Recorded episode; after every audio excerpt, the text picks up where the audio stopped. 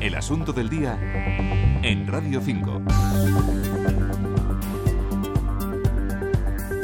Se lo estamos contando en Radio 5. Valladolid acoge hoy el primero de un nuevo tipo de encuentros entre el Ministerio de Sanidad y las comunidades autónomas. Se trata de abordar aspectos concretos de la reforma sanitaria puesta en marcha por el Ejecutivo y hoy se habla de la situación de los profesionales del sector. Pero también se está valorando el impacto de medidas que ya se están aplicando, medidas como el copago sanitario en función de la renta o la atención médica a los inmigrantes en situación irregular, que va a cambiar, como saben, a partir del próximo sábado. Medidas con las que algunas comunidades eh, autónomas no están de acuerdo. Vamos a hablar de ello con Salvador Tranche. Él es médico y secretario de la Sociedad Española de Medicina de Familia y Comunitaria, la SENFIC. Salvador, buenos días. Hola, buenos días. Hemos tenido ocasión de escuchar a la ministra Anamato al inicio de esa reunión en Valladolid.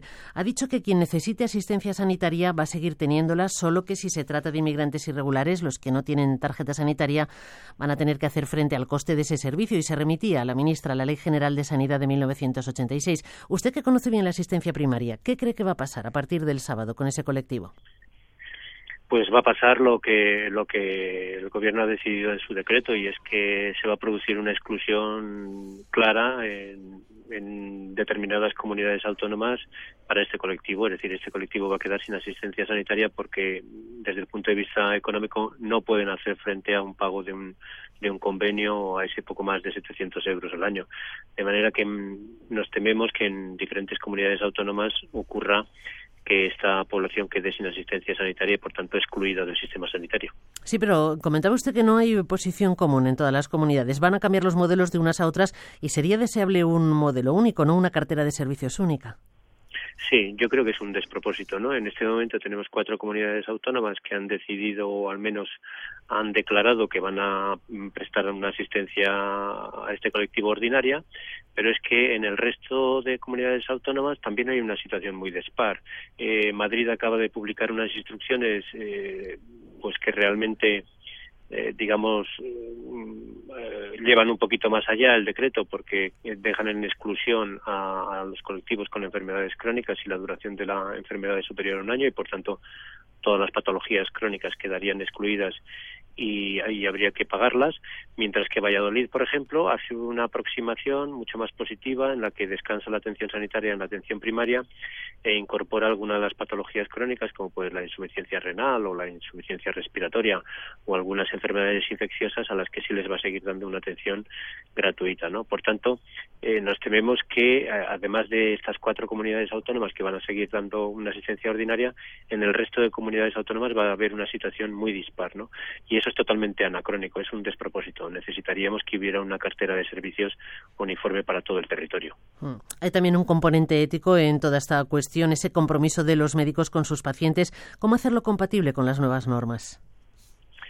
Pues realmente nos han colocado en una disyuntiva que no queríamos, ¿no? Tenemos por un lado las instrucciones, digamos, de, nuestra empresa contratante, de los, de los, servicios sanitarios, que son quienes nos contratan, pero al mismo tiempo nos encontramos con un compromiso ético con nuestros pacientes, que es un compromiso de lealtad, de no dejarles abandonados, ¿no? Eh, bueno, esto hoy nos ocurre con los inmigrantes ilegales, pero mañana nos puede ocurrir con cualquier otro colectivo, eh, digamos, legal, ¿no? Y perfectamente asentado en nuestro territorio.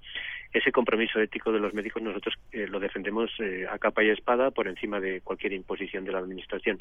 Por tanto, en, la tesitura de qué hago si obedezco a la Administración o a, a, la empresa que me contrata o sigo con mi compromiso ético, nosotros eh, apostamos por el compromiso ético, ¿no? Y por eso manifestamos nuestra objeción de conciencia a ese Real Decreto y proponemos seguir dando una asistencia ordinaria a las personas de este colectivo que así nos, nos lo pidan o nos o nos lo bueno o lo necesiten, ¿no? Claro, lo que ocurre es que el argumento del Gobierno es que es necesario ahorrar en gasto sanitario. Decía Ana Mato también esta mañana que esas reformas eh, son necesarias porque sin ellas el sistema no sería sostenible. ¿Hay otras vías por explorar?